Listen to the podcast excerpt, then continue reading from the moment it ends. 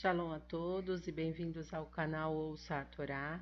Hoje iremos para a quarta aliada para Shá Vezot Abrahá, que está no versículo 18 e vai até o versículo 21 do capítulo 33 de Devarim. Baruch atah Adonai Eloheinu melech haolam asher barabanu mikol hamim venatan lanu et torato. Baruch atah Adonai noten hatorá. Amém. Bendito sejas tu, Adonai, nosso Elohim, Rei do Universo, que nos escolheste entre todos os povos e nos deste a tua Torá. Bendito sejas tu, Adonai, que outorgas a Torá. Amém. Ele disse a Zevulun, alegre-se Zevulun, enquanto prossegue, e vocês, Ahar, em suas tendas. Eles chamarão povos à montanha e ali oferecerão sacrifícios justos, pois eles tirarão a plenitude dos mares e os tesouros ocultos da areia. Ele disse a respeito de Gad: Bendito é quem torna Gad tão grande. Ele jaz ali como um leão, despedaçando o braço e o couro cabeludo. Ele escolheu o melhor para si mesmo, quando a, quando a porção principesca foi concedida. Quando os líderes do povo chegaram, ele cumpriu a justiça de Adonai e suas regras concernentes a Israel.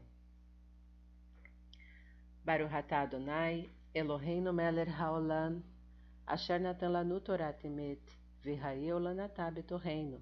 Baruch atah Adonai, noten hatorá. Amém. Bendito sejas tu, Adonai, nosso Elohim, Rei do Universo, que nos deste a Torá da verdade, e com ela a vida eterna plantaste em nós. Bendito sejas tu, Adonai, que outorgas a Torá. Amém. De acordo com o Midrash, Zebulun e Issacar eram sócios. Zebulun desenvolvia um bem-sucedido comércio marítimo e sustentava a tribo de Isahar, devotada integralmente ao estudo da Torá, cultivando os tesouros espirituais do povo judeu. O mérito dessa dedicação era dividido entre eles igualmente.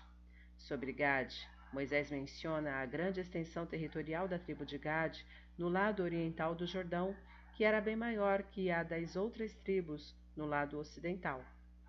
Ele foi o primeiro a anotar a potencialidade daquelas terras seguido, seguido pela tribo de Ruben e Menashe.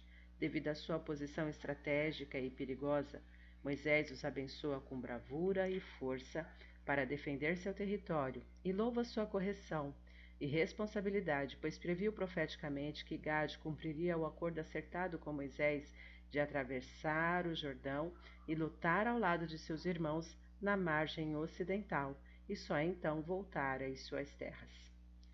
Shalom a todos.